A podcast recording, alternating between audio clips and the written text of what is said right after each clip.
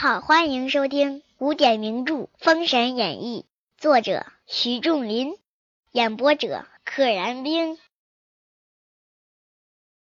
第十四回，哪吒现莲花化身。且说哪吒魂魄飘飘荡荡，来至乾元山见太乙真人。真人吩咐哪吒曰：“此处非汝安身之所。”你回陈塘关托梦与你母亲，令你母亲在四十里外的翠屏山造一座哪吒行宫。你受香烟三载，又可立人间。哪吒听说，离了乾元山，往陈塘关来。啊，回去告诉你妈，让你妈在四十里外的翠屏山造一座哪吒行宫。你受人间的。膜拜哈香和烟，香烟啊，不是现在大家抽的这个香烟，是香火烟火的意思。你这样过三年，又可以成人了。正值三更时分，哪吒来到厢房，叫曰：“母亲，如今孩儿魂魄无期，求与孩儿在四十里外的翠屏山建立行宫，使我受些香烟，便好去托生天界。”魂魄无妻啊，两栖动物的栖就是良禽择木而栖的栖，没有依靠。夫人醒来却是一梦，不敢对李靖说，暗着心腹往翠屏山兴宫破土，起建行宫，没敢跟李靖说，让自己心腹拿钱去做了，造哪吒神像一座。哪吒在翠屏山显圣，四方远近居民俱来进香，日胜一日，啊，越来越烟火旺，来人络绎不绝。且说李靖在野马岭操演三军，坚守关隘。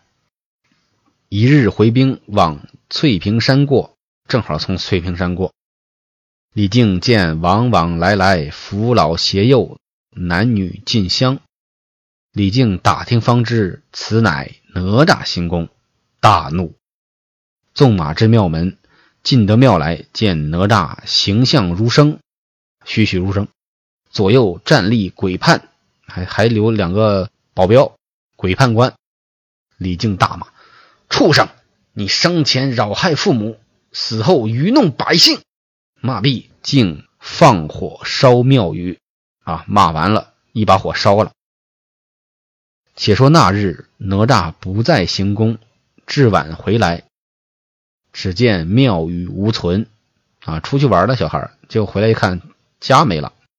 两个鬼判含泪诉说缘由，哪吒心甚不快，沉思良久，不若还往乾元山走一遭。哪吒到了高山，见太乙真人。跪诉前情啊，跪着把这个事儿都给说了。真人叫金霞童儿，把五莲池中莲花摘二枝，荷叶摘三个来。童子忙取了来。真人将花勒下瓣又将荷叶梗折成三百股节。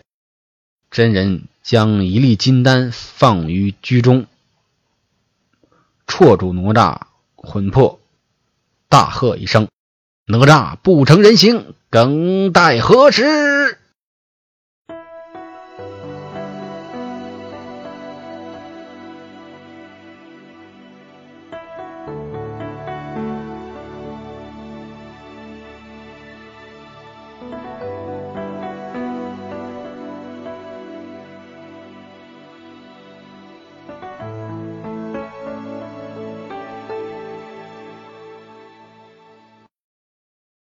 好，放个金丹在这些荷花和荷叶的中间，抓住这个哪吒的魂魄一放，只听得响一声，跳起一个人来，面如覆粉，唇似涂朱，身长一丈六尺，此乃哪吒莲花化身。粉扑扑的小面庞，嘴唇呢就跟涂了口红一样，唇似涂朱，朱就红色，朱门大旗的朱。朱漆大门的朱，身长一丈六尺，也长高了见师傅拜倒在地。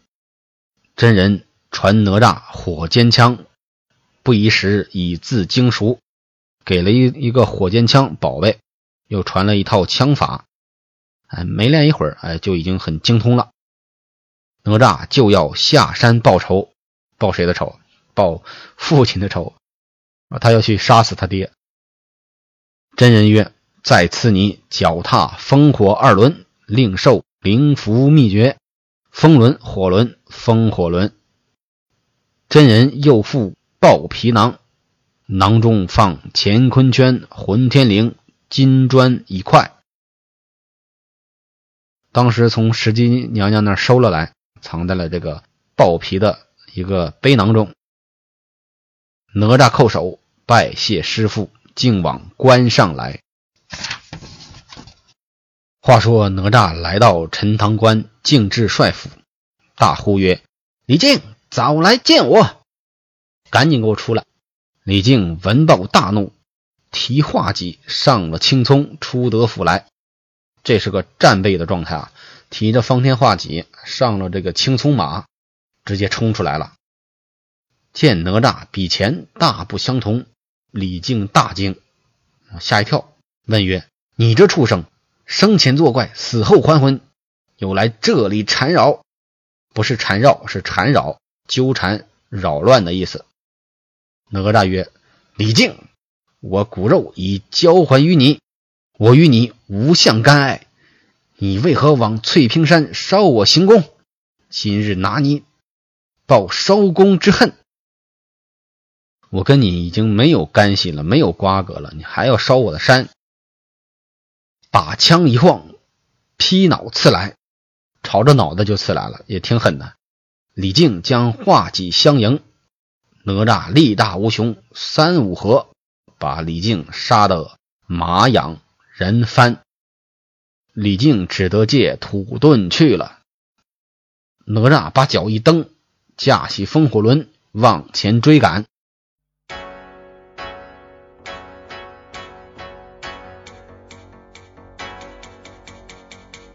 李靖见哪吒堪堪之近，堪堪之近应该就是堪堪之近，马上就到了近前。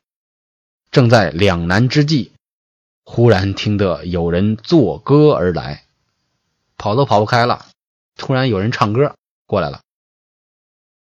李靖看时，见一道童，乃九宫山白鹤洞普贤真人徒弟木吒是也。哪吒。驾轮正赶，见李靖同一道童说话。哪吒驾着风火轮来，哎，碰到前面李靖跟一道童讲话呢。落下轮来，见是二哥，忙把翠屏山和剖腹挖肠之事说给了木吒听，曰：“我已将骨肉还他，我与他无干。”木吒大怒，望哪吒一剑砍来。哪吒枪架住。哪吒拿枪架住，弟兄大战。这木吒也比较护他爹，虽然地里有这个缘由啊，但是二话不说就要跟哪吒站在一处。哪吒恐走了李靖，即用手取金砖望空打来，边跟木吒打，边从怀里掏出一块金砖啊，砸这个木吒，拿金砖当暗器用。木吒不提防，一砖正中后心，跌在地下。哪吒登轮来取李靖，李靖抽身就跑。此时见一人叫曰：“李将军，贫道来矣！”乃是五龙山云霄洞文殊广法天尊。天尊曰：“你进洞去，我这里等他。”啊！文殊广法天尊又救了李靖，让李靖进洞，他自己来应付哪吒。少客，哪吒脚踏风火轮，持枪赶至。本集到此结束，请点订阅。愿生命化作那朵莲花，功名利禄全抛下，让百世传颂神的逍遥。被只需都在世间潇洒。